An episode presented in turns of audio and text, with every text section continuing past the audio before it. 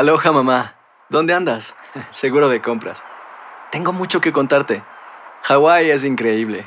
He estado de un lado a otro con mi unidad. Todos son súper talentosos. Ya reparamos otro helicóptero Blackhawk y oficialmente formamos nuestro equipo de fútbol. Para la próxima te cuento cómo voy con el surf y me cuentas qué te pareció el podcast que te compartí, ¿ok? Te quiero mucho. Be All You Can Be, visitando goarmy.com diagonal español. Hacer tequila, Don Julio, es como escribir una carta de amor a México. Beber tequila, Don Julio, es como declarar ese amor al mundo entero. Don Julio es el tequila de lujo original, hecho con la misma pasión que recorre las raíces de nuestro país. Porque si no es por amor, ¿para qué? Consume responsablemente. Don Julio Tequila, 40% alcohol por volumen, 2020. Importado por Diageo Americas, New York, New York. Bienvenidos al podcast con los mejores momentos de Despierta América. Tu show diario de entretenimiento, noticias, consejos útiles y más. Este es el show que le pone alegría, esperanza y buenas vibras a tu día. Sigue el podcast de Despierta América en Euforia App. Despierta América, se despierta, bueno, señores, tómate el café con nosotros y olvídate de los dolores. Con Despierta América, se despierta, me dejas entrar a tu casa y yo te la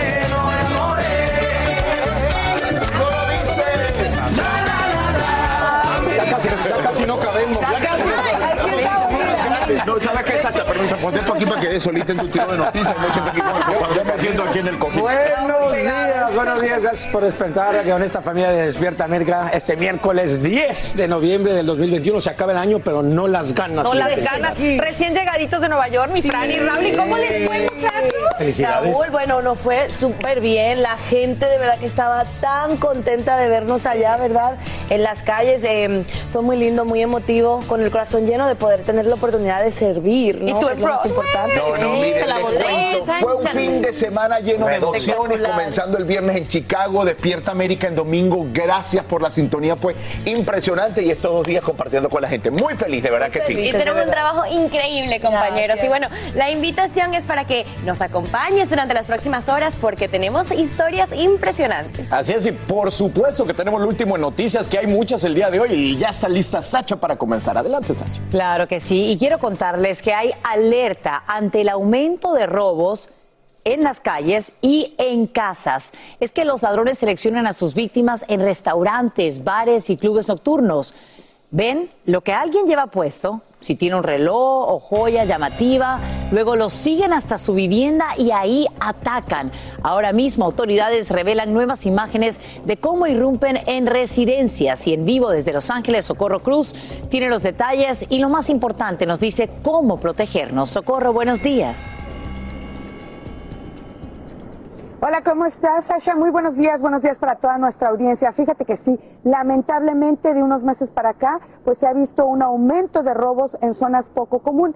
Fíjate que la división de élite de robos y homicidios de LAPD se dio cuenta de esta actividad delictiva en medio de una nueva modalidad de robo. Ellos dicen que es una ola de robos eh, pero además violentos de seguimiento a domicilio. ¿Y cómo operan? Bueno, pues los ladrones, como lo decías, identifican a su víctima, ya sea en un gimnasio, en una tienda o en un restaurante. Se fijan en aquellas personas que llevan puestos relojes, carteras caras o joyas y los siguen hasta la casa o inclusive al trabajo. Y en un segundo, Sasha, solamente en un segundo de descuido, pues les roban o inclusive se meten a las viviendas y se llevan todo lo que quieren. Los asaltos son a mano armada y en diferentes zonas de la ciudad. Lamentablemente, pues ya hubo una pérdida humana afuera de una zapatería y en plena luz del día. La policía de Los Ángeles pues ha comentado que los sospechosos están recurriendo, pongan atención, a las redes sociales para rastrear a las víctimas potenciales. Sí han logrado arrestos, no han dicho cuántos. Ahora, rapidito te tengo que decir, quienes nos están viendo en cualquier parte de los Estados Unidos, no crean que ustedes están exentos a esto, porque está pasando a nivel nacional, no nada más en Los Ángeles. En Oregon, Sasha, por ejemplo, pues están enfrentando uno de los años más violentos con robos y la policía ha incrementado hasta 200 nuevos agentes en las calles, también lo mismo Chicago y Nueva York. Así que atentos, Sasha. Sumamente importante. Nos conectamos contigo más adelante, Socorro, para que nos brindes las recomendaciones de la policía para protegernos. Gracias por este primer informe en vivo desde Los Ángeles. Y en las últimas horas, el sur de California declara estado de emergencia por la sequía y el calor extremo. Las zonas afectadas son el condado de Los Ángeles, Ventura y San Bernardino. El gobernador Gavin Newsom pide a los californianos reducir al 15% el uso del agua mientras se toman medidas para preservar los suministros de las agencias proveedoras a nivel estatal. Los últimos dos años han sido los más secos en ese estado en más de un siglo y el problema se intensifica debido al calentamiento global. Y en horas de la noche, una jueza federal de Washington DC rechaza una solicitud del expresidente Donald Trump a fin de bloquear la entrega de documentos a la comisión que investiga los disturbios en el Capitolio. Añade que el mandatario Joe Biden tiene autoridad para renunciar al privilegio ejecutivo sobre dichos documentos.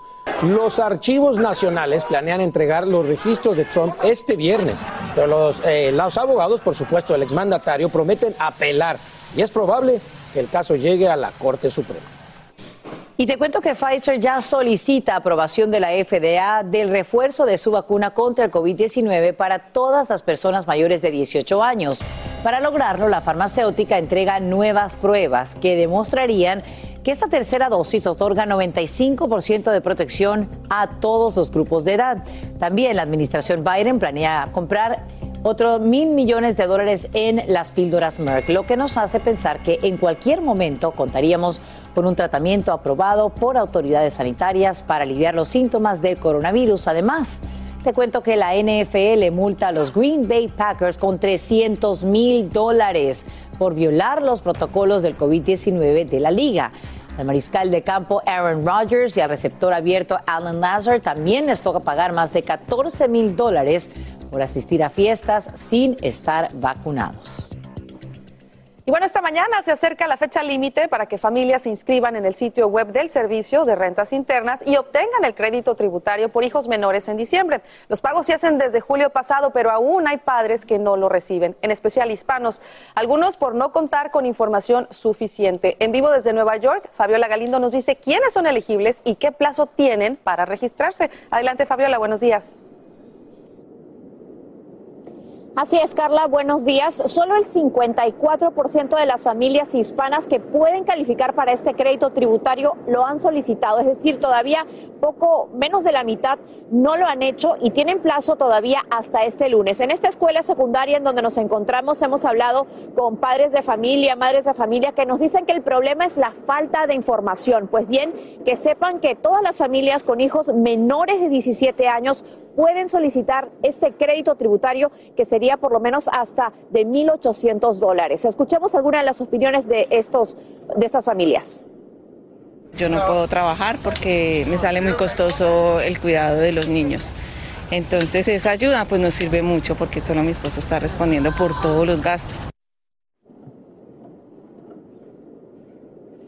Pues bien, Ahora bien, las familias, como les decía, también las familias indocumentadas pueden recibir este crédito, solo necesitan que el menor de 17 años cuente con un número de seguro social y el papá o la mamá tenga un eating number un número ITIN con el que pueden declarar impuestos. Ahora bien, ¿cuánto podrían recibir? Para las personas que tienen hijos menores de 6 años podrían recibir hasta 1.800 dólares y para las familias con niños entre 6 a 17 años podrían recibir hasta 1.500 dólares por hijo o por niño pequeño. Así que muy atentos, todavía tienen hasta este lunes para solicitarlo. Pueden ir a la página de IRS, irs.gov o también a la página ctc.org para inscribirse y aunque no lo hagan para este 15 de noviembre todavía podrían declarar estos impuestos para el año 2022, pero por supuesto que se espera que lo reciban antes, eh, este anticipo, este eh, pues estímulo es parte del paquete de rescate por el coronavirus. Carla, yo regreso contigo. Gracias, Fabiola, por esa importante información en vivo desde la Gran Manzana. Bueno, y si esperas ver el regreso de astronautas a la Luna, como dicen, pues ya nos amolamos. Debes de tener mucha paciencia porque ya no será dentro de tres años como estaba previsto. La Agencia Espacial Estadounidense acaba de aplazar la misión hasta el 2025 debido a la falta de fondos. Según la NASA, el Congreso no ha asignado dinero suficiente para desarrollar el sistema de aterrizaje de su programa lunar. No obstante, planea realizar su primer vuelo de prueba no tripulado en febrero del 2022. O sea que, por lo pronto, no hay astronautas a la Luna. Ahí está. Bueno, Otra vez no. Otra vez no, pero pues están yéndose más eh, lejos. Exacto. Se están yendo más lejos. Tú ahorra y puede que te inviten uno de estos millonarios. Mejor entonces no ahorramos, nos hacemos amigos de los millonarios. Algo hay que hacer, algo hay que hacer, algo hay que más tu idea. Bueno, vamos con más información en el caso de, este de muchacho. Octavio, que- caray, siguen pasando muchísimas cosas, amigos. Así es, Ay, chicos. ay, ay, así es. Ay, mi Francis, es que el caso de la muerte del actor Octavio Ocaña sigue dando de qué hablar. Y es que ahora, escuchen esto, el cuerpo del actor podría ser exhumado. Esto debido a las irregularidades en la investigación sobre su muerte. Así es, familia. Octavio Pérez, quien es su papá, eh, desconfía tanto de las autoridades que él asegura que solo si el FBI interviniera, él aceptaría la exhumación del cuerpo de su hijo para esclarecer esta muerte, ya que sostiene que fueron los policías quienes, quienes mataron a su hijo el pasado 29 de octubre. Y bueno, vale la pena mencionar también que para que esto suceda, la orden tiene que venir, pues obviamente, de un, de un juez. Así es. Por otro lado, el gobierno de Izcali, de Cuautitlán Izcali, da a conocer que la policía acusada de robar las pertenencias de Octavio Caña no estuvo en la escena, simplemente compartió un video de dominio público del actor en su cuenta personal de Facebook. La Fiscalía General de Justicia del Estado de México reiteró que todas las pertenencias de Octavio fueron entregadas a su familia, esto sin reportar algún objeto perdido. Qué misterio. eh, un misterio de verdad también. eh, yo entiendo al papá, él dice que debe ser el FBI o si no, él no va a permitir que exhumen el cuerpo porque ya su hijo está descansando. No, no, Así que no. vamos a ver dónde va a parar todo Qué esto. desesperación. Yo no sé qué jurisdicción tenga el FBI ahí, pero definitivamente un padre tratando de encontrar respuestas. Boost Mobile tiene una gran oferta para que aproveches tu reembolso de impuestos al máximo y te mantengas conectado. Al cambiarte a Boost, recibe un 50% de descuento en tu primer mes de datos ilimitados. O, con un plan ilimitado de 40 dólares, llévate un Samsung Galaxy A15 5G por $39.99. Obtén los mejores teléfonos en las redes 5G más grandes del país. Con Boost Mobile, cambiarse es fácil. Solo visita boostmobile.com. Boost Mobile, sin miedo al éxito. Para clientes nuevos y solamente en línea, requiere AroPay. 50% de descuento en el primer mes requiere un plan de 25 dólares al mes. Aplican otras restricciones. Visita boostmobile.com para detalles. Si no sabes que el Spicy McCrispy tiene Spicy Pepper Sauce en el pan de arriba y en el pan de abajo, ¿qué sabes tú de la vida? Para, pa, pa, pa. Cassandra Sánchez Navarro junto a Catherine Siachoque y Verónica Bravo en la nueva serie de comedia original de VIX, Consuelo, disponible en la app de VIX ya. Alegra tu día y mantente informado con lo mejor de Despierta América. Y esta mañana las demandas se acumulan contra organizadores del Festival de Música Astroworld, incluido el rapero Travis Scott, a quien muchos cuestionan por no actuar a tiempo para detener el concierto que termina en tragedia. Además, hay nuevos detalles sobre el estado de salud de varios asistentes que sufren heridas graves. En vivo desde Houston, Pedro Rojas tiene la nueva información. Pedro, buenos días, adelante. Definitivamente, Sasha, como tú lo estás diciendo, la, la- poco a poco se conocen más de qué ocurrió justamente el viernes en la noche con el señor Travis Scott, el cantante principal de este concierto, luego de que ocurrió esta tragedia. Al parecer, él se fue a una fiesta privada que ya tenía preestablecida en un lugar que se llama Dave Buster's, un lugar muy conocido a nivel nacional. Y de acuerdo a eso, al parecer el hombre atendió a esta fiesta, estuvo en ese lugar y pues esto crea pues aún más cuestionamientos sobre su manera de ver la tragedia que se había desarrollado previos minutos sobre el escenario mientras él cantaba alrededor de él donde personas estaban perdiendo la vida literalmente. Mientras eso ocurre, más de 50 demandas por y se esperan aún más en las próximas horas en contra de este cantante, los promotores de este evento y también las... ah, los organizadores y por supuesto las autoridades que manejan este lugar, el complejo NRG. Estas son palabras de una testigo que estuvo justamente dentro del concierto. Escuchemos que ella nos contó. No eran gritos de miedo, era como que se estaban muriendo, estaban peleando por sus vidas. Yo nunca he escuchado gritos así. Y por otra parte, en este momento sabemos que al menos hay dos personas heridas que están bastante graves. Una de ellas es una joven estudiante de la Universidad Texas A&M de 22 años, se llama Berta Shahani, quien según familiares ha sido declarada con muerte cerebral. Ella continúa hospitalizada, su familia ha pedido que toda la comunidad ore por ella, pero la realidad es que es bastante crítica para ella. Y ahora bien, Pedro, ¿cómo sigue pues el desarrollo de Ezra Blount, este niño de nueve años, quien es la víctima más pequeña de la tragedia y permanece en el hospital todavía? Así es, y la condición es bastante crítica. De hecho, anoche los médicos le indicaron a la familia que realmente no tiene muchas posibilidades de vida. La razón es porque el cerebro está comenzando a tener mucha inflamación. Entonces la situación es bastante crítica. Lo que se nos ha indicado es que lamentablemente lo que pasó el día del concierto es que el niño estaba sobre los hombros del papá. Los dos colapsaron, el papá quedó inconsciente y finalmente el papá reencontró al niño en el hospital en condición crítica después de que él también había sido auxiliado. Una situación bastante crítica, Sacha. Terrible. Terrible, sin duda alguna. Pedro Rojas, eh, te agradecemos por brindarnos estos detalles en vivo desde Houston, en Texas. Y bien, te cuento que reaparece el gobernador de California luego de casi dos semanas de cancelar todos sus eventos públicos. Ahí lo ves, lo hace en Monterrey, donde asiste a una cumbre económica estatal. Y ahí le pregunta a la audiencia de qué se disfrazó en Halloween.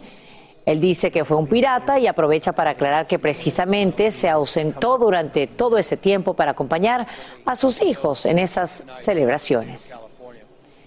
Y si vas a volar en esta temporada festiva, bueno, empaca mucha paciencia porque hay millones como tú.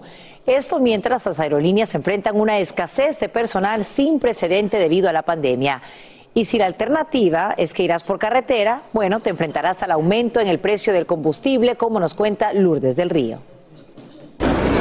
Tradicionalmente la época de fiestas, que se inicia con el Día de Acción de Gracias, trae consigo mucha actividad de viajes. Todos quieren reunirse con amigos y familiares. Este año se estima que más de 2 millones de estos viajeros harán el viaje por aire, un verdadero reto. Entre otras cosas, porque por los mandatos de vacunación muchas aerolíneas se enfrentan a escasez de personal, al igual que está ocurriendo con empleados federales como los de la TSA. Se espera que arrancando con el día de Thanksgiving, los aeropuertos se enfrenten a una especie de tormenta perfecta. Tengan mucha paciencia eh, antes de viajar, chequen con las aerolíneas si hay algún tipo de atraso, si hay algún tipo de, de cancelación. El hecho de que ayer se hayan reabierto vuelos internacionales con más de 30 países contribuirá sin dudas a la que ya se estima será una complicada ecuación. Con la esperanza de combatir el problema de falta de personal, algunas aerolíneas como American Airlines están ofreciendo importantes incentivos a sus empleados para motivarlos a venir a trabajar. Por ejemplo, los que no se ausenten ni un solo día desde el próximo lunes hasta el 2 de enero recibirán un bono de 300%. Cabe destacar que no todos los viajeros escogen volar durante las fiestas. A pesar de que el precio de la gasolina ha subido más de un dólar por galón desde el año pasado, se estima que el 90% de los viajeros se movilice en automóvil. Igualmente se espera que los aeropuertos estén muy pero que muy congestionados. Basado en eso ya algunos han hecho sus planes. Yo prefiero no viajar.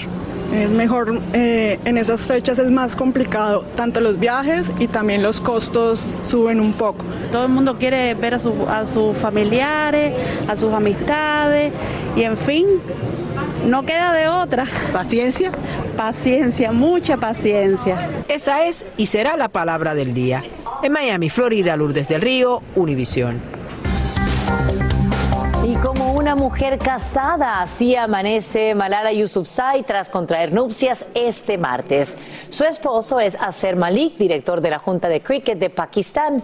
Como sabes, la joven de 24 años recibió el máximo galardón en 2014 tras sobrevivir a un disparo en la cabeza por los talibanes cuando hacía campaña por el derecho a la educación de las mujeres y niñas. Enhorabuena por ellos, que su matrimonio sea duradero y siempre lleno de amor y respeto. Tan pronto como este viernes, los archivos nacionales entregarían registros del expresidente Trump a la comisión que investiga los disturbios del 6 de enero. Esto luego que una jueza federal rechazara una solicitud del exmandatario a fin de bloquear los documentos. Además, el panel emite una nueva ronda de citaciones para que ex colaboradores de Trump declaren ante el Congreso.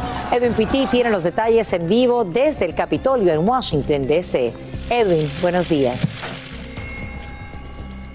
Muy buenos días, Sacha. Tal como lo mencionas, la decisión por parte de la jueza Tania Schutkan se convierte en un nuevo golpe bajo en contra del exmandatario Donald Trump. Y es que a más tardar el viernes, como tú mencionabas, los archivos nacionales podrían enviar esos documentos de lo que el mandatario hizo y dijo durante el 6 de enero a este comité aquí en la Cámara de Representantes que investiga lo que ocurrió en esa insurrección violenta aquí a los pasillos del Capitolio. Sin embargo, ella da a conocer que esto se ha convertido básicamente en una batalla entre el actual presidente Joe Biden y el exmandatario Donald Trump, ya que Biden pues autorizó que se enviaran esos documentos, pero Trump insiste en que él tiene un privilegio ejecutivo. Por eso la jueza ha dicho que los presidentes no son reyes y que el privilegio ejecutivo no funciona como Trump lo quiere hacer ver.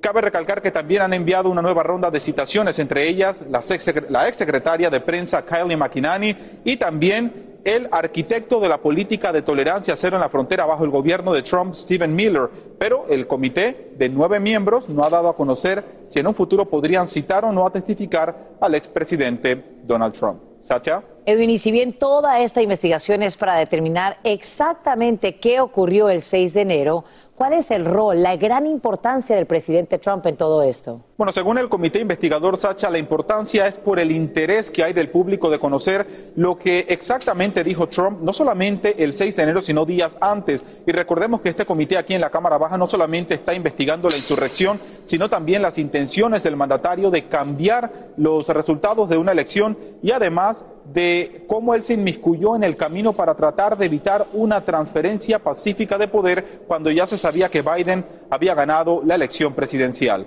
Estamos en vivo desde el Capitolio. Vuelvo contigo al estudio, Sacha. Edwin Pitti, gracias por brindarnos esta información. Y escuchen, remueven de Twitter un video de dibujos animados que mostraba a legisladores republicanos atacando al presidente Biden y a la representante demócrata por Nueva York, Alexandria Ocasio Cortés. La red social aclara que no eliminó el contenido, por lo que sería el congresista Paul Gosar quien lo borró de su cuenta. La presidenta de la Cámara, Nancy Pelosi, va más allá, condena la animación y pide una investigación en su contra. Si estás pensando en vender algún artículo, Internet puede ser la vía más recomendable. Las compra-ventas virtuales tienen infinitas ventajas, pero también encierran graves peligros. Y es que algunos presuntos compradores no son lo que parecen. Detrás de atractivas ofertas pueden esconderse potenciales estafadores. Iván Taylor nos ayuda a identificarlos y nos brinda valiosas recomendaciones de expertos para evitar caer en una trampa. Más que una fuente de información, el Internet se utiliza como un mercado de venta y compra. Hay plataformas para esos servicios y también una gama de oportunidades para los estafadores. Tenemos muchas cositas para vender. Vides Bautista anunció la venta de artículos de su casa en una plataforma llamada Marketplace de Facebook, en la que uno puede vender hasta vehículos. Ojo, no es la única apareció un presunto comprador. Me pidió el teléfono y me dijo, quiero saber si es en realidad una persona, así que le voy a mandar un código para que usted me lo mande de vuelta. Esto es un fraude. Rod Soto tiene 15 años de experiencia detectando piratas cibernéticos. Dice que lo que le sucedió al señor Bautista es una de las más recientes fechorías para robar identidad. De repente, en una conversación le dicen, mira, te va a llegar un código. El estafador le hace creer al vendedor que después de recibir su número telefónico le enviará un código. Lo cierto es que quien envía el código es Google Voice, pero solamente si usted lo solicita. Lo que ha sucedido aquí es que el estafador ya se hizo pasar por usted utilizando su número telefónico. Por eso a Bautista le insistieron. No, me explicaron por qué, pero bueno, este, lo mandé. Hay que destacar que cuando estas compañías envían un código, lo acompaña un mensaje que dice no lo comparta con nadie. Nuestro equipo de producción puso a la venta una patineta de niños, un escritorio para niñas y un gavetero, a 100 dólares cada uno. A los cinco minutos, esta persona con nombre y fotografía envió un mensaje diciendo, la patineta todavía está disponible. Hola, puya, le contestó el productor, sí lo está. De forma inmediata acepta el precio y muestra interés sin hacer ninguna pregunta. Y curiosamente pide un teléfono. Primera alerta, no envíe su número telefónico. El productor lo hizo para conocer el próximo paso de este individuo. Sigue preguntando. Responde, ok, te envié seis dígitos para verificar el código y evitar estafas. Si tu anuncio no es una estafa, envíame el código y después te llamo. ¿Le suena familiar? Le mostramos al investigador. Con el pretexto de tener seguridad, de que no quieren que alguien los engañen, pues le usan el argumento a la víctima de que ese código es para ellos asegurarse de que ellos son ellos.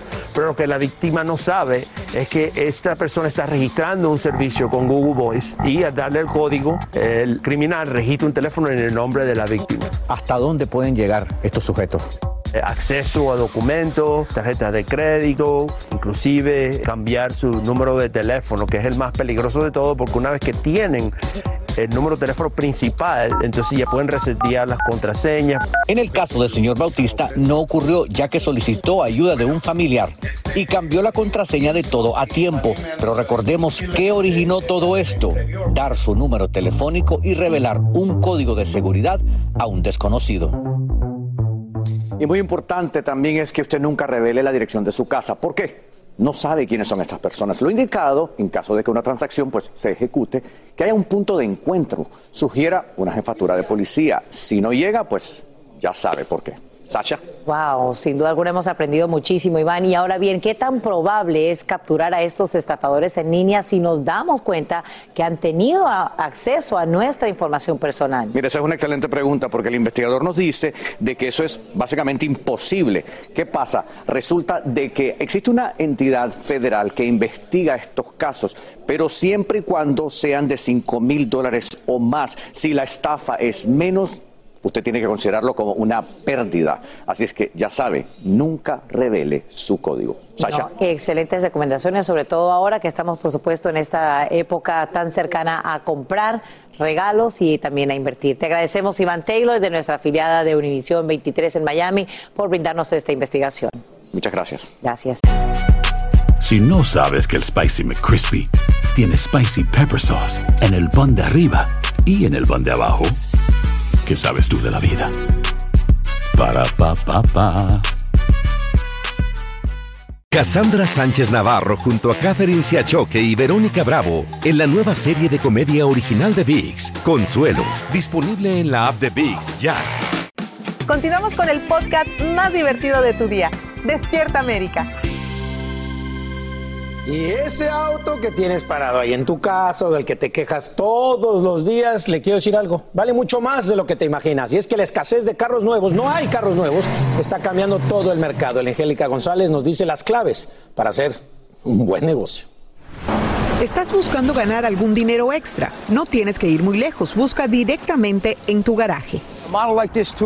Un modelo como este hace dos o tres años costaba entre 29 y 30 mil dólares. Hoy vale más de 34 mil, cuenta este vendedor. Es decir, 4 mil más que cuando era nuevo de paquete. Como un efecto directo de la pandemia, los autos usados se han disparado casi al 25% de su costo. La razón es que los cierres aplicados en los países debido al COVID generaron la escasez de los chips que se fabrican en China y que son nada menos que el alma de los autos, los juguetes, los celulares y hasta las máquinas frigoríficas, en otras palabras, prácticamente de todo lo que usamos. ¿Entiendes ahora? Al no haber oferta de autos nuevos, se revaloriza el mercado de los usados.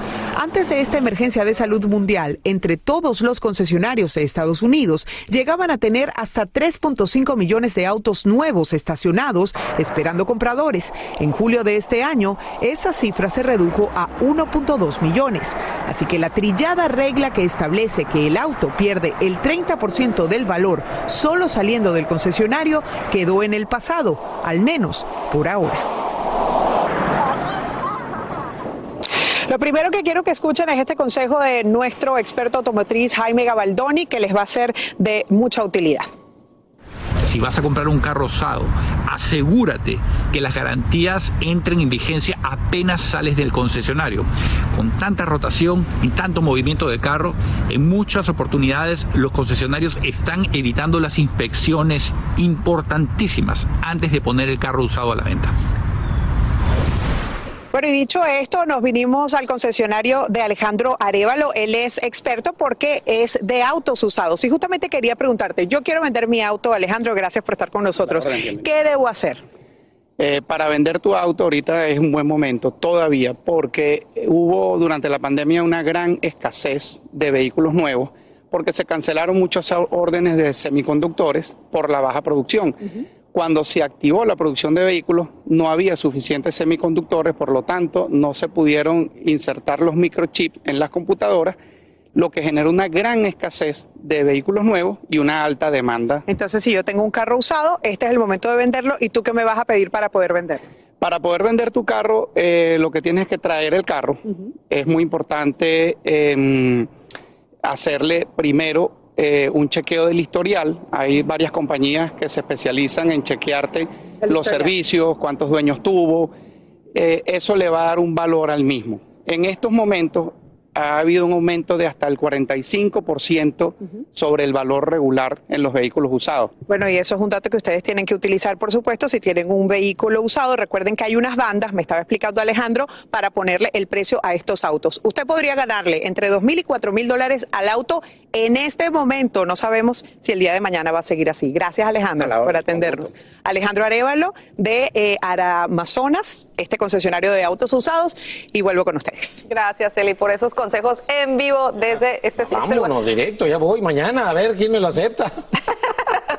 Hice cuentas entre los millones de personas que usan aplicaciones como PayPal, Venmo o Square para hacer pagos, pendiente porque en enero entra en vigor una nueva regla de impuestos. La norma obligará a las proveedoras de dichas apps a declarar al servicio de rentas internas los negocios que sumen unos 600 dólares o más por año.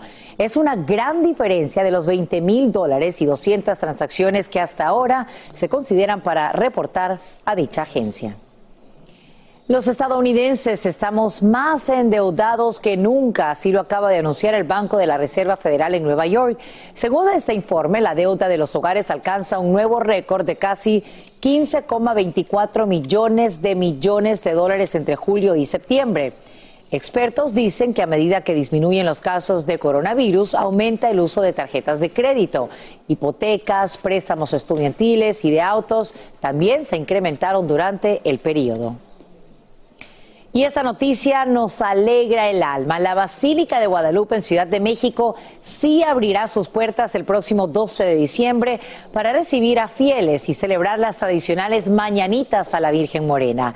Esto no fue posible el año pasado por la pandemia. Nos vamos en vivo hasta la capital mexicana con Eduardo Meléndez para que nos cuente cómo es que recibirán a los feligreses en esa fecha tan especial. Adelante, Eduardo. Sasha, a todos muy buenos días. En efecto, transmitimos desde esta que es la entrada al atrio de la Basílica de Guadalupe y que da precisamente acceso a este maravilloso templo. Y bueno, con mucha algarabía, con mucha alegría recibieron los feligreses esta noticia que dio la jefa de gobierno de que será abierta la Basílica de Guadalupe para conmemorar su aniversario, para celebrarle a la Virgen, para venir a cantarle las mañanitas como el año pasado no fue posible a consecuencia de la terrible pandemia que azotó no solo a nuestro país, sino al mundo. Se van a hablar de protocolos, por supuesto, entre el gobierno y la arquidiócesis para saber cómo es que eh, permitirán de manera fluida que todas las personas que así lo deseen, pues acudan a este templo. Déjame comentarte qué cifras se esperan. Más de 10 millones de visitantes. En el año 2017 acudieron 7 millones. En el 18, 10 millones 603 mil eh, personas y en el año 2019 9 millones 800 mil visitantes acudieron a este templo mariano. Así que Sasha se espera que por esta puerta precisamente que te voy a mostrar en este momento ingresen todos los millones de personas para disfrutar de esta celebración, para venirle a, pues a agradecer y a pedir favores a la Virgen Sasha. Bien, Eduardo, y mencionabas algunos de estos protocolos de seguridad que se implementarán este 12 de diciembre en la Basílica. Eh, ¿Nos puedes adelantar cuáles serían algunos? En efecto, de inicio especificó la jefa de gobierno que la sana distancia procurarán mantenerla indispensable el uso de cubrebocas y habrá distintos puestos con gel y con, y con agua y jabón para que la gente pueda entrar y pueda asearse perfectamente y evitar cualquier tipo de contagio. Más detalles de lo que ocurrirá en estas inmediaciones de la Basílica de Guadalupe las irán a conocer conforme se acerque la fecha. Sasha. Excelente noticia, sin duda alguna. Gracias, Eduardo Meléndez, por brindarnos los detalles aquí, primero en Despierta América. De vendedores ambulantes a ninjas, así como lo oyes, ese trabajador que sale todos los días ofreciendo paletas, flores, agua o frutas para llevar dinero a su casa, ahora también sabe técnicas de defensa personal. En vivo desde Los Ángeles, Socorro Cruz nos lleva a conocer al entrenador que los ayudó justo cuando, como te informamos aquí en Despierta América, hay un aumento considerable en los asaltos callejeros. Socorro, muy buenos días, cuéntanos. Bueno, Sashita, fíjate que sí, tristemente muchos de estos empleados, ahora sí que trabajadores de la calle, los vendedores ambulantes, pues son seriamente golpeados, algunos han terminado en los hospitales y ellos son los vendedores ambulantes latinos, el corazón de una industria alimenticia que mueve unos 1.600 millones de dólares en todo el país, Sasha. Enseguida van a ver cómo hombres y mujeres se preparan y aprenden movimientos para defenderse. Vean esto. Yo tengo 12 años vendiendo en las calles de la ciudad de Long Beach. Vendo nieve mexicana de barril, yo mismo la hago. Como todos los días desde muy temprano, Eliu Ramírez se prepara para salir a ganarse el pan de cada día. Hoy el día será más corto. Después de la venta le esperan sus clases de defensa personal impartidas por un boxeador profesional. Lo que yo le estoy enseñando es la diferencia entre ser víctima o defenderse. La primera cosa que yo les enseño es la guardia. Con una buena guardia, cuando estás buena balanza, eso te evita que te tumban. Elio es uno de los mil vendedores que Edin enamorado está ayudando. La misión del joven guatemalteco para proteger a los más débiles sin importar su estatus migratorio comenzó en Long Beach. Hubo un vendedor ambulante que lo atacaron y la persona que le hizo el GoFundMe uh, no le quiso dar el dinero. Y a partir de ese momento, enamorado se ha dedicado a darles las herramientas para defenderse. Comencé a dar gas pimienta y comencé a darles tasers para, para que se defendieran y también yo tuve la idea de darles cámaras. Pequeñas cámaras corporales que pueden grabar entre 4 y 8 horas. Elio nos dice que ha sido atacado y robado tres veces y la cámara ya evitó una cuarta y quinta ocasión. Ángeles. Ángeles que yo nunca los había mirado ni conocido, sino a través de esta situación que yo pasé, sentí el apoyo de todas estas personas que me rodean. Pero no solo clases de defensa personal, cámaras y gas pimienta ha repartido enamorado. A los vendedores también les ofrece guardias de seguridad para que los acompañen durante su jornada de trabajo. ¿De dónde sacas los fondos para comprar las cámaras y tal vez pagar las clases de defensa personal? De mi dinero, de mi dinero, pero sí ha salido un poquito caro, por eso ahorita voy a pedir otra vez uh, donaciones y la gente que quiere ayudar. La policía del condado de Los Ángeles reportó un aumento de casi 337% en la última década en casos de ataques y robos a los vendedores ambulantes. La cifra podría ser mayor, muchos no reportan las agresiones, dicen los oficiales. Y bueno, Sasha, solamente en el condado de Los Ángeles hay registrados 10 mil vendedores ambulantes, pero seguramente la cifra es mucho mayor. Ellos dicen que por cada eh, vendedor registrado hay dos sin permiso, de acuerdo a la última cifra que presentó el censo. Por eso Edin Enamorado está trabajando en la creación de una organización nacional. Él quiere que sea nacional, que se dedicaría a representar legalmente y ayudar a todos los vendedores del país. Este es mi reporte. En vivo, vuelvo contigo. Pues hay que apoyarlo sin duda alguna porque es una iniciativa maravillosa que sirve para proteger a los nuestros. Si no sabes que el Spicy McCrispy tiene Spicy Pepper Sauce en el pan de arriba y en el pan de abajo, ¿qué sabes tú de la vida? Para, pa, pa, pa. Cassandra Sánchez Navarro junto a Catherine Siachoque y Verónica Bravo en la nueva serie de comedia original de VIX, Consuelo, disponible en la app de VIX ya. Estás escuchando el podcast que te alegra la vida, el de Despierta América. Doctor, ¿cómo amanecimos? Muy bien, muy bien. ¿Listos para ayudar a nuestra gente? Siempre listos para ayudar a nuestra gente. Me gusta, me justo, gusta. Justo antes de entrar al estudio, no sé qué se traman, pero me pusieron a cantar allá afuera. ya, ya verás, ya verás. Vamos Car- a saludar. Carla canta muy bien. Y- no, hago como Yo que no. canta. Vamos a, a saludar también a Paola para que nos dé su reporte del minuto. Saludable, Pao.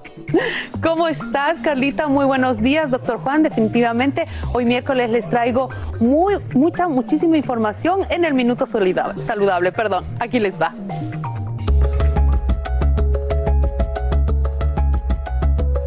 El director de los Institutos Nacionales de Salud, el doctor Francis Collins, aconseja a los estadounidenses completamente vacunados que reciban sus vacunas de refuerzo de COVID para prevenir casos de avance durante las vacaciones, citando datos de Israel que mostraron la disminución de la eficacia de la vacuna COVID-19 de Pfizer BioNTech contra la variante Delta. Si bien la variante Delta seguramente ha jugado un papel en el resurgimiento de COVID-19 en los últimos meses, estos hallazgos sugieren que la inmunidad menguante también es un factor importante, dijo Collins. Singapur anunció que a partir del próximo mes ya no pagará el tratamiento de COVID-19 para las personas que no están vacunadas por elección, ya que la nación isleña enfrenta un aumento en los casos. El gobierno está pagando actualmente las facturas médicas completas de COVID-19 de todos los habitantes de Singapur, residentes permanentes y titulares de pases a largo plazo, excepto para aquellos que dieron positivo poco después de regresar de un viaje al extranjero, dijo el ministro de Salud. El principal médico del gobierno lanzó un conjunto de herramientas paso a paso para ayudar a las personas a combatir la información errónea sobre las vacunas COVID-19 en sus propios círculos cercanos.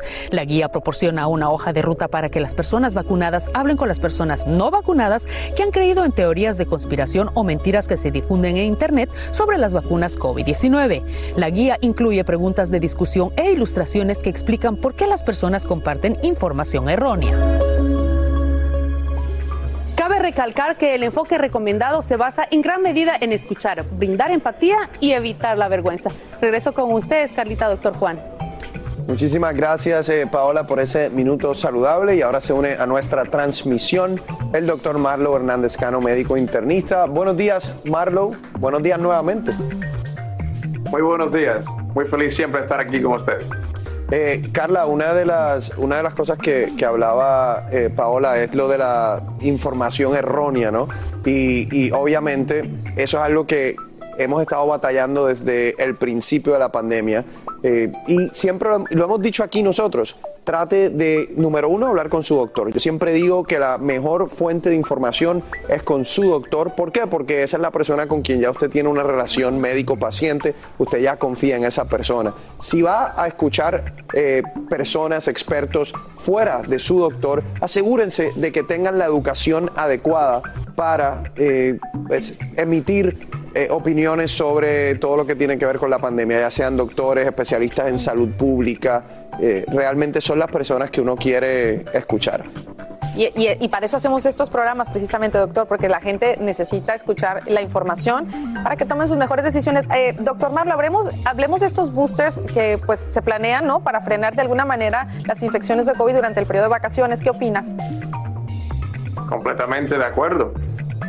Es más, estoy un poco preocupado, pues después que estamos vacunando más personas, incluyendo las que inicialmente no querían vacunarse, porque tenemos una evidencia increíble de la efectividad y la seguridad de las vacunas. Si ven los vacunados y no vacunados, es una diferencia enorme. Entonces, estamos teniendo más personas vacunándose y también los boosters que incrementan la inmunidad, incrementan las defensas. Y eso ha bajado los casos bastante, un porcentaje bien alto. Pero en las últimas dos semanas, nosotros aquí en Carlos lo estamos siguiendo, los casos están empezando a estabilizarse en un nivel preocupante y quizás subiendo. Y ahora tenemos las ah, diferentes tipos de fiestas. Thanksgiving, eh, tuvimos Halloween y quizás por eso está empezando a subir un poquito también. Estamos quizás bajando la guardia, no todo el mundo está vacunado, tenemos todavía un 40% de los elegibles sin esa vacuna completa, no las dos dosis o las tres dosis. Yo creo que es muy importante recalcar que todavía estamos teniendo mil personas muriéndose diariamente del COVID. Tenemos que nosotros seguir trabajando juntos, tomar todas las precauciones y claro, los boosters van a ayudar mucho. Esos refuerzos de las vacunas son esenciales. Ahora vamos a continuar con el tema de los boosters, porque esta pregunta nos ha llegado eh, con bastante frecuencia y dice así, si una persona ya está vacunada hace meses atrás y le dio COVID, ¿se debe poner la vacuna de refuerzo o booster? ¿Qué le podemos decir eh, a ambos? Comenzamos si quieres contigo, doctor Marlo. La respuesta yo creo que depende en el paciente. Te puedo dar una respuesta general, pero siempre la correcta es la que es individualizada, esa que tiene que ver con las condiciones crónicas, con lo específico de cómo te dio el COVID, lo grave que estuviste, cuánto tiempo, cuándo te pusiste la vacuna, qué tipo de vacuna, todo eso se tiene que factorear para darte esa opinión. En general, si es más de tres meses que te dio el COVID y han sido más de seis meses que te vacunaste, sí, hace falta esa respuesta. Y yo estoy, estoy de acuerdo con esa, con esa respuesta, Carla, y que quede claro, esas personas que les dio COVID y se vacunaron tienden a ser las personas en la población que más eh, eh, están protegidas. ¿no? La, la inmunidad que desarrollan es más que alguien como yo, que ya me puse las tres dosis, eh, pero nunca realmente todavía, gracias a Dios, me ha dado la, la enfermedad. Entonces hay un incentivo que tienen esas personas para ponerse la vacuna, aunque les dio COVID, y es que la protección que usted va a desarrollar es significativa, más que cualquier otra persona realmente en la, en la población. Y, por ejemplo, las personas, porque sabemos que el booster que está en este caso aprobado, pues es el de Pfizer, ¿no? Eh, las personas que se pusieron, por ejemplo, una vacuna distinta a Pfizer, ¿se la pueden poner ya? Porque estaban en, la recomiendan o la recomiendan, ¿qué les podemos decir? En, en realidad sabemos que en este momento sí se acepta que intercambien el tipo de, de vacuna que recibieron. Alguien que se puso Moderna eh, se puede poner una de Pfizer. Dicho esto, las personas que están siguiendo esta información de cerca, la mayoría lo que quieren es ponerse una de Moderna, aun cuando se pusieron una de Pfizer. ¿Por qué? Porque se ha demostrado un eh, un beneficio adicional, no es tanto, pero un poquito más de beneficio con Moderna que con Pfizer. A mí me tocó esa decisión y simplemente decidí ponerme una tercera de Pfizer porque eh, no creo que el beneficio sea tan grande en adición con, con la de Moderna y además yo ya mi cuerpo la había tolerado muy bien, ya me había dado un poco de, de- me había dado un poco de efectos secundarios, pero no era tan significativo y dije, bueno, la protección que voy a recibir con una tercera dosis de Pfizer es muy buena, es suficiente, mi cuerpo ya la conoce, ¿para qué ponerme a intercambiar? Pero eso es una decisión personal. Entonces, hasta el momento tienen para elegir entre, como buffet, ¿no? Elegir entre Pfizer o Moderna como booster. Eh, eh, la gente puede el- elegir entre eso, sí. Perfecto. Bueno, pues. Si no sabes que el Spicy McCrispy tiene Spicy Pepper Sauce en el pan de arriba y en el pan de abajo, ¿qué sabes tú de la vida? Para, pa, pa, pa. Cassandra Sánchez Navarro junto a Catherine Siachoque y Verónica Bravo en la nueva serie de comedia original de VIX, Consuelo, disponible en la app de VIX ya. Sin rollo ni rodeos, todo lo que pasa en el mundo del entretenimiento lo encuentras en el podcast de Despierta América. Y bueno, seguimos hablando del caso de la muerte del actor Octavio Ocaña. De verdad que esto sigue dando mucho de qué hablar. Y es que ahora el cuerpo del actor podría ser exhumado. Esto debido a las irregularidades en la investigación sobre su muerte. Ahora habla la novia, señores. Esto pica y se extiende. Yo no soy alguien que cuando empezó a ver que tenía solicitudes lo, lo hice público. Yo siempre tuve mi perfil público. Entonces, yo no pedí esto. Yo no pedí que la gente me siguiera. Así que dejen de atacarme porque yo no he hecho absolutamente nada. Ella no ha hecho nada y esta es la novia de Octavio, se llama Nerea Godínez y la verdad es que se ha tenido que defender de tantos ataques que ha recibido por poner lo que algunos consideran videos demasiado íntimos de Octavio después de su muerte. Y por otro lado, el padre de Octavio dice que está desconfiando tanto de las autoridades en México que asegura que solo si el FBI interviniera aceptaría la exhumación del cuerpo de su hijo para esclarecer su muerte, ya que sostiene que fueron los mismos policías quienes mataron a su hijo. Y por si fuera poco, ahora están circulando fotos del cadáver.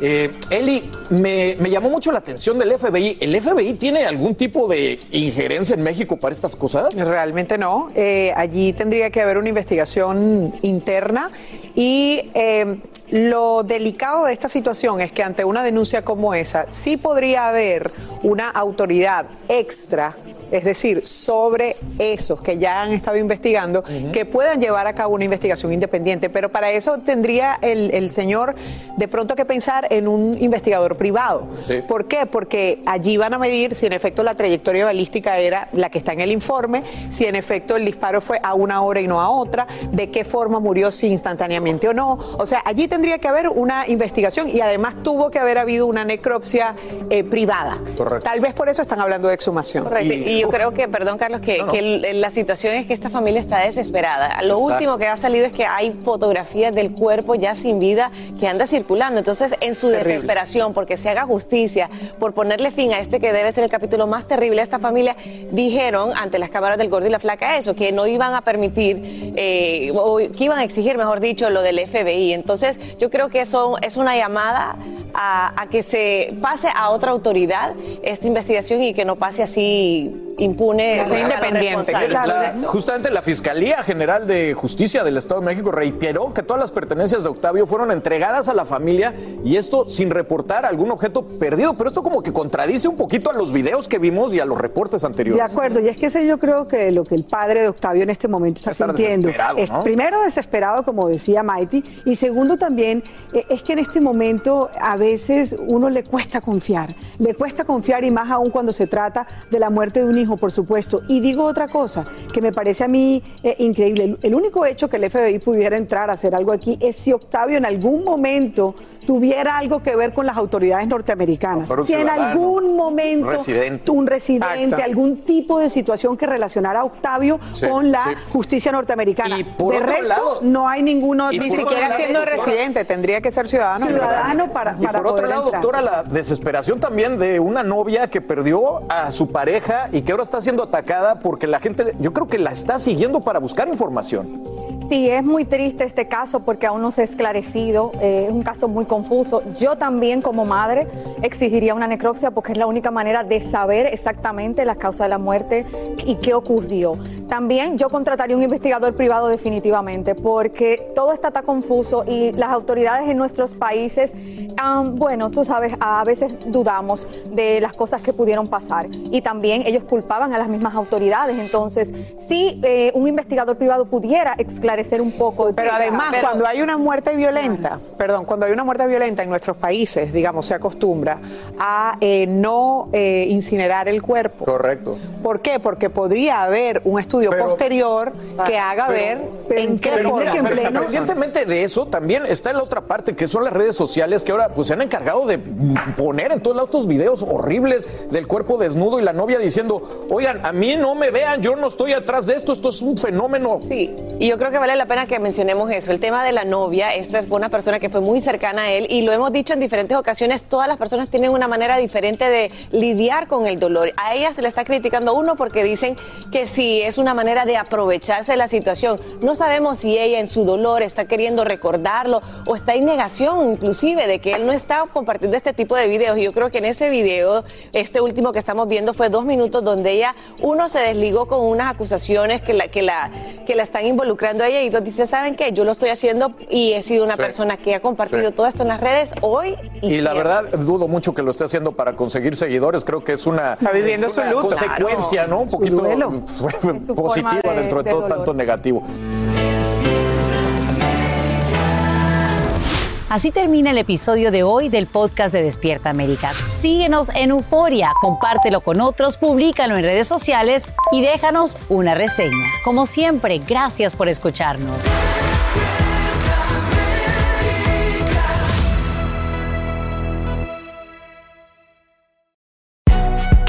Si no sabes que el Spicy McCrispy tiene Spicy Pepper Sauce en el pan de arriba y en el pan de abajo, ¿qué sabes tú de la vida? Para, pa, pa, pa. Cassandra Sánchez Navarro junto a Catherine Siachoque y Verónica Bravo en la nueva serie de comedia original de VIX, Consuelo, disponible en la app de VIX ya.